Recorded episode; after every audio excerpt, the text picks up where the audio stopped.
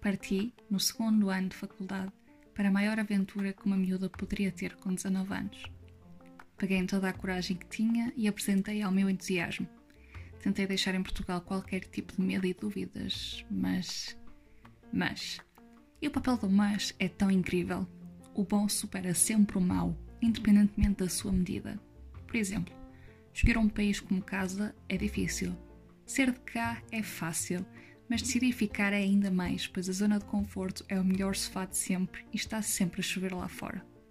No entanto, acaba sempre por chegar o dia em que não queres saber se tens guarda-chuva e até sais de chinelos.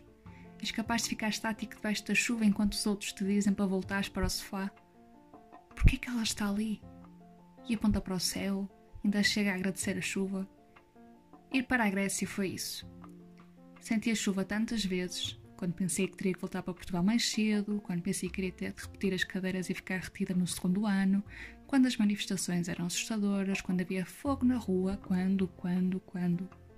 E saber que no dia a seguir ia estar sol. E o sol aqueceu muito mais, passando tantas vezes de metafórica a real, que era o verdadeiro paraíso na Terra. Vi o pior e assim reconheci o melhor. Vi a pobreza e percebi a sorte. Vi manifestações e a forma absurda como são controladas pela polícia e abafadas pelos mídia e percebi a hipocrisia.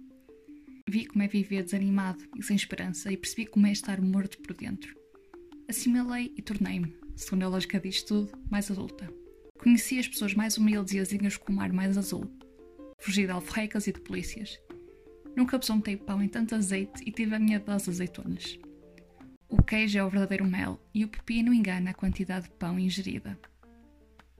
O pôr do sol de Atenas é muito especial. Garanto que é desenhado pelos deuses todos os dias com aguarelas de amarelo torrado e um laranja que nunca consegui ver antes. A minha mãe, com medo de ouvir as minhas histórias, agradece a minha transformação na cozinha. Passei da massa para o arroz de tomate. Aprendi a viver com os outros, mesmo que isso implique viver com louça suja e sem os cogumelos que tinha programado comer naquela noite.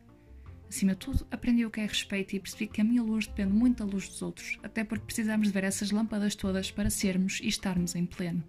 Consegui ver que a barreira da linguagem nos conseguia unir nas fragilidades que todos sentíamos. Vi a coragem de professores que queriam que os alunos visitantes tivessem a melhor experiência possível e eles viram a cara de desespero frente a frente com a nossa. Em Atenas, tudo o que é preto no branco é possível. Bom ou mau. Ou falas muito ou não falas. Ou protestas a sério ou ficas. Ou besuntas o pão ou comes a seco. Ou fumas dois maços por dia ou não fumas de todo. E é no meio destes extremos que os de fora aprenderam a viver em Atenas. Alguns a meio senti o conforto e voltei ao meu sofá imaginário. Era mesmo confortável, mas eu conseguia sempre sair de casa. E aí está o que aprendi.